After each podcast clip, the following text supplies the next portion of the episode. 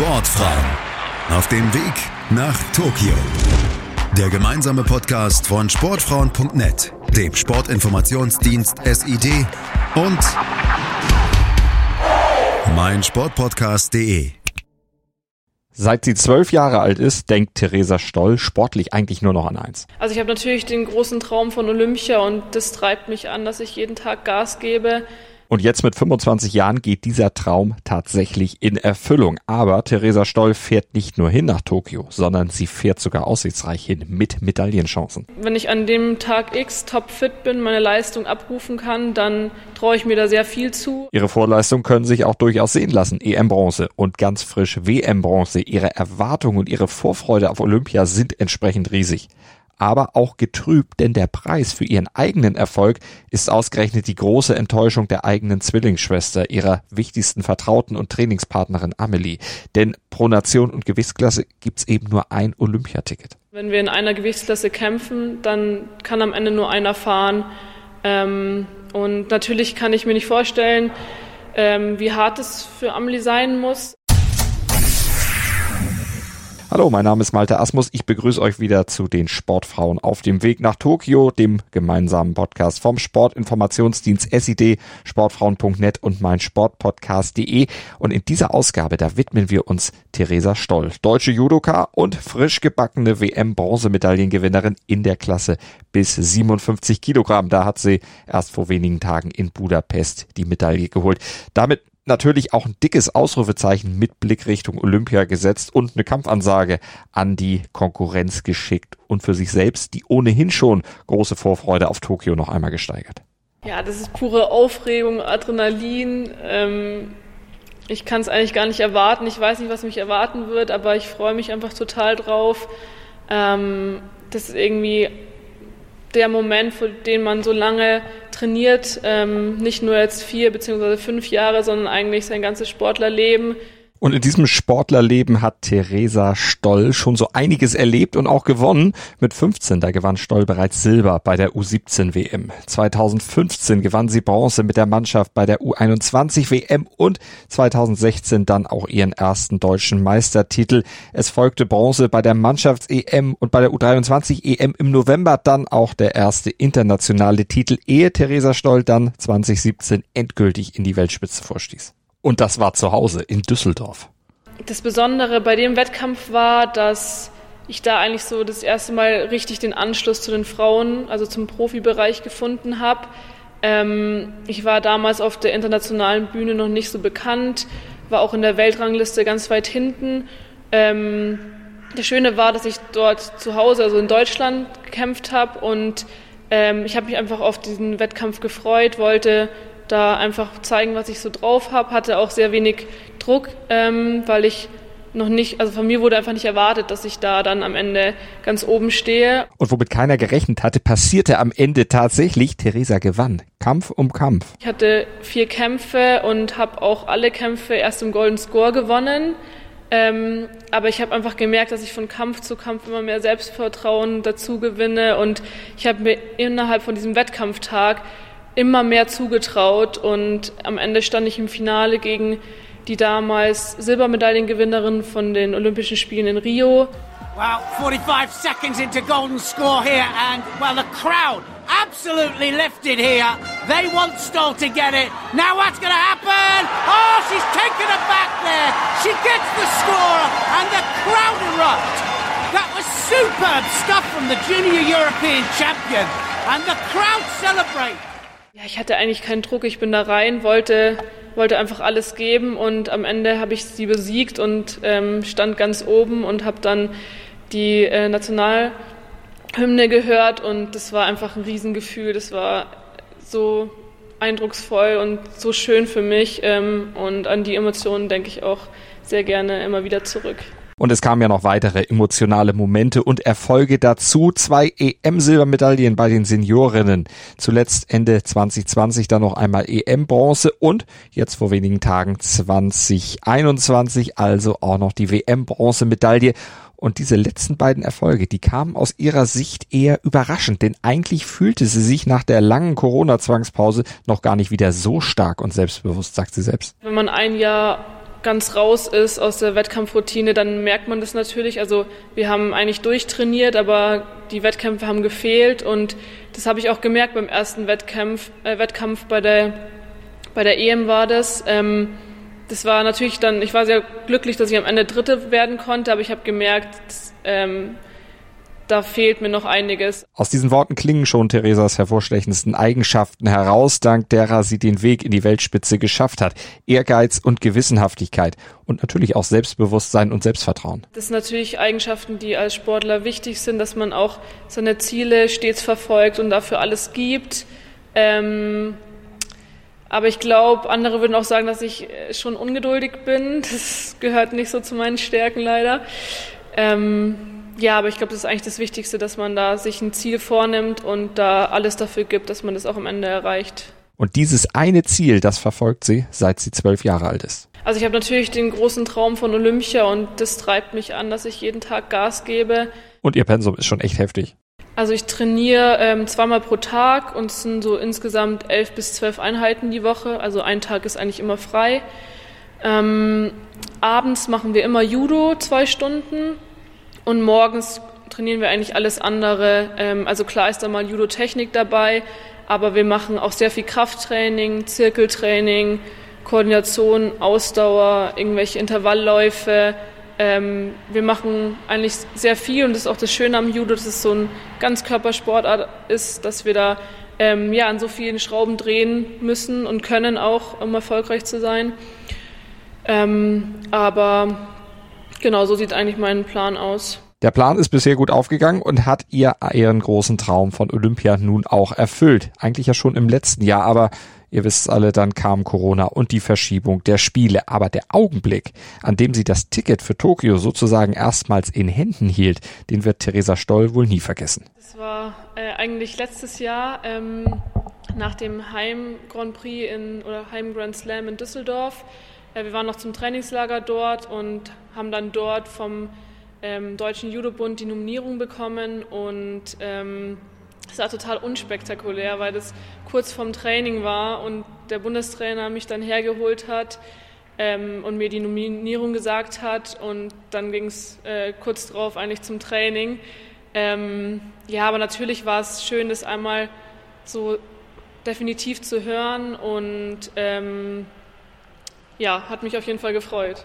Allerdings wurde die Freude dann doch noch etwas getrübt, denn Theresas Nominierung, die bedeutete auch, dass der Olympiatraum ihrer Zwillingsschwester Amelie damit leider geplatzt war. Genau, ist einfach eine Tatsache, mit der wir jetzt schon ähm, ja, groß geworden sind. Ähm, ist einfach schade, dass man, dass wir im Judo zu der Sportart gehören, wo man, wo einfach nur ein Athlet pro Gewichtsklasse und pro Nation zu den Olympischen Spielen darf. Ähm, aber ja, wir haben uns ähm, schon früh damit auseinandergesetzt, weil wir wussten, wenn wir in einer Gewichtsklasse kämpfen, dann kann am Ende nur einer fahren. Ähm, und natürlich kann ich mir nicht vorstellen, ähm, wie hart es für Amelie sein muss. Ähm, aber ja, ich, ich glaube, wir haben uns schon ein bisschen damit abgefunden und die Tatsache einfach akzeptiert. Gemeinsam haben die Zwillingsschwestern als Achtjährige mit Judo begonnen. Dazu gekommen waren sie, weil ihr älterer Bruder bereits den Sport aktiv ausübte und die beiden sind dann auch dabei geblieben. Ganz am Anfang geht spielerisch los, man hat einfach Spaß dabei, trifft seine Freunde und ähm, ich war dann ähm, am Anfang eigentlich schon relativ gut und wenn man wo gut ist, dann bleibt man da gerne dabei, da macht es natürlich auch Spaß. Ich habe sonst keine anderen Sportarten im Verein gemacht, weil ich mit Judo angefangen habe und mir das einfach so viel Spaß gemacht habe. Und dann bin ich dabei geblieben. Und ja, die Sportart ist für mich ähm, einfach so schön, weil man sich, man kann sich total auspowern. Es ist eine Ganzkörpersportart. Ähm, es ist so ein gutes Gefühl, wenn man abends dann ins Bett fällt und einfach total platt ist und ein gutes Training hinter sich hatte die nötige Vielseitigkeit. Das war und ist das, was Theresa an dieser Sportart so fasziniert. Und Theresa und Amelie, die hatten großes Talent, wurden entsprechend gefördert und an den Leistungssport herangeführt. Und wie für Zwillinge fast selbstverständlich passierte das natürlich auch gemeinsam. Also im Grunde trainieren wir schon sehr viel zusammen, ähm, sind aber natürlich auch eine größere Trainingsgruppe. Abends sind eigentlich immer mehr Partner da und morgens sind wir eine kleinere Gruppe. Ähm, Also sie ist auf jeden Fall meine Lieblingspartnerin, aber wir trainieren nicht nur zusammen, weil es natürlich auch wichtig ist, dass man andere Partner hat, ähm, weil man im Judo auch nur davon profitieren kann, wenn man viele verschiedene Partner hat, weil man sich nicht nur auf ähm, einen Gegnertypen vorbereiten muss, sondern auf sehr viele. Und das ist wichtig, dass man oft auf Partner wechselt und ähm, ja andere Partner hat. Aber das Verständnis mit der Schwester ist natürlich nochmal besonders. Ich glaube, wir können uns ganz gut motivieren und unterstützen. Ähm, und ja, sie kämpft auf jeden Fall anders wie ich. Ähm, aber ja, ich mache einfach am liebsten mit ihr. Das ist so alles eingespielt und funktioniert alles immer super gut. Und das übrigens immer noch, obwohl Theresa ihr jetzt das Olympiaticket quasi weggeschnappt hat. Ja, wir sind damit aufgewachsen, dass wir im Training gegeneinander kämpfen, aber auch im Wettkampf. Und es war nie ein Problem für uns, weil es einfach dazugehört zu der Sportart. Sie hat auch schon sehr oft gegen mich gewonnen. Ähm, man kämpft schon ein bisschen anders, wenn man gegen die Schwester kämpft. Also ähm, man nimmt vielleicht so ein bisschen die Härte raus, weil man der, der, Schwester natürlich auf keinen Fall irgendwie wehtun will. Das will man natürlich den anderen Athleten auch nicht, aber es ist natürlich noch was anderes. Ähm, und ich erinnere mich nur an ähm, einen Wettkampf, das war die Deutsche Meisterschaft 2019. Und dort haben wir im Finale gegeneinander gekämpft und ja, da haben wir auch, sind wir einfach viel mehr Risiko eingegangen. Wir wussten, es bleibt in der Familie und natürlich war das ein wichtiger Wettkampf, aber ähm, ja, wir wollten einfach einen schönen Kampf machen und haben dann auch sehr lange im Golden Score gekämpft. Das heißt, nach der regulären ähm, Kampfzeit, bis dann die entscheidende Wertung fällt. Und ja, der Kampf hat einfach Spaß gemacht. Also wir haben beide sind viel Risiko eingegangen, dann sind natürlich auch spektakuläre Situationen passiert und wir haben auch in, im Nachgang dann von vielen gehört, dass es sehr schön war zum Anschauen. Ja, das freut einen dann natürlich. Ähm, und klar hat sich Amelie natürlich danach geärgert, äh, weil sie mich gerne erwischt hätte, aber ähm, ja, jeder hat dann, oder sie hat danach natürlich ein bisschen Zeit für sich gebraucht, um das zu verarbeiten. Ähm, das ist, glaube ich, nach jeder Niederlage so, aber ähm, im Grunde sind wir damit immer gut klargekommen. Und vielleicht ergibt sich ja für Amelie zumindest eine Möglichkeit mitzureisen. Also ich hoffe sehr, dass Amelie als Trainingspartnerin dabei sein wird.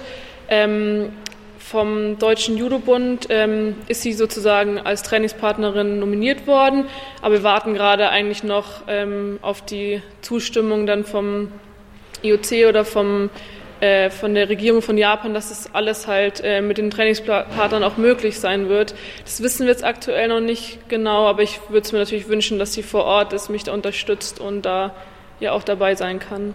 Aber eben nicht nur dabei sein will Theresa Stoll. Die Vorleistung, die stimmen bei ihr auf jeden Fall. Von daher sind die Medaillenträume auch absolut gerechtfertigt. Allerdings im Judo, da sind Vorleistungen nur bedingt entscheidend. Allerdings das Schöne beim Judo ist, dass, ähm, dass da eigentlich am Ende jeder gewinnen kann. Und auch bei mir in der Gewichtsklasse gibt es sehr viel ähm, verschiedene Nationen, die alle auf einem relativ ähnlichen Niveau sind. Und ähm, ich könnte jetzt nicht vorhersagen, wer am Ende ganz oben stehen wird. Das ist einfach schwierig zu sagen. Und im Judo entscheiden Millisekunden. Und wenn man nicht aufpasst, liegt man auf dem Rücken und der Wettkampf ist vorbei. Das heißt, ähm, ja, es ist eigentlich sehr viel drin und das macht das Ganze auch so spannend. Es muss natürlich auch alles stimmen. Man muss an dem einen Tag einfach alles auf die Matte bringen und äh, seine Bestform haben. Und wenn das alles zusammenkommt, dann kann sie diesen einen ganz besonderen Moment voll auskosten. Dieses Gefühl, wenn man den Gegner auf den Rücken wirft und dann den Kampf gewinnt, das kann man gar nicht so richtig beschreiben. Das sind so viele Emotionen, die da frei werden. Und für diese kurzen Momente mache ich das eigentlich alles. Dafür trainiert sie ihre Schnelligkeit, den Griffkampf und zusammen mit einem Mentalcoach auch ihre Psyche, einfach um im entscheidenden Moment nicht an sich zu zweifeln. Und dazu kommen ja auch noch, wie bereits erwähnt, Ehrgeiz und Gewissenhaftigkeit. Und diese Eigenschaften sollen sie nicht nur im Sport weiterbringen, sondern auch in ihrem Medizinstudium, das sie nach ihrem Einser-Abi gestartet hat. Ich habe mir einfach die Frage gestellt, was will ich später mal nach meiner Leistungssportkarriere machen und Nachdem ich dann Pflegepraktikum im Krankenhaus gemacht habe, war mir einfach klar, ähm, dieser Kontakt mit den Menschen, ich möchte denen helfen, ich möchte mal Ärztin werden. Und ich glaube, das ist auch so der wichtigste Grund, dass ich ähm, wusste, okay, ich will später mal Ärztin werden, ich will aber jetzt auch Leistungssportlerin sein und mir meinen Traum von Olympia verwirklichen. Ähm, und ja, ich möchte beides gleichzeitig am besten und dann war es für mich einfach, stand es für mich außer Frage, dass ich das einfach probiere ähm, und diese Doppelbelastung auf mich nehme. Ähm, auf der anderen Seite glaube ich, dass ich auch sehr davon profitiere, dass ich ähm, mich im Training körperlich auspowern kann, aber auch dann ähm, in der Uni dann geistig gefordert werde. Also ich glaube, ich profitiere da in beiden Bereichen davon und ja, das Wichtigste ist, dass ich an beiden einfach sehr viel Spaß habe. Profitiert sie denn auch als Sportlerin von ihrem im Studium neu gewonnenen Wissen?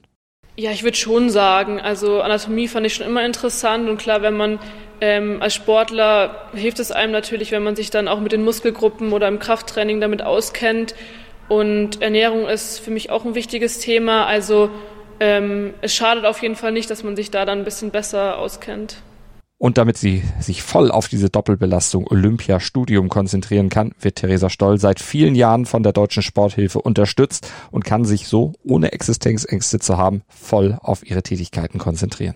Ja, also die Sporthilfe ist ein super wichtiger Unterstützer von mir und da bin ich auch sehr dankbar.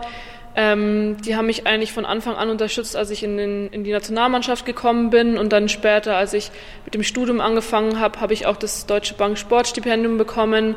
Ähm, und ja, ohne die Sporthilfe wäre es mir nicht möglich zu studieren und nebenbei Leistungssport zu machen, weil ich mir dann einfach meinen Lebensunterhalt nicht finanzieren könnte.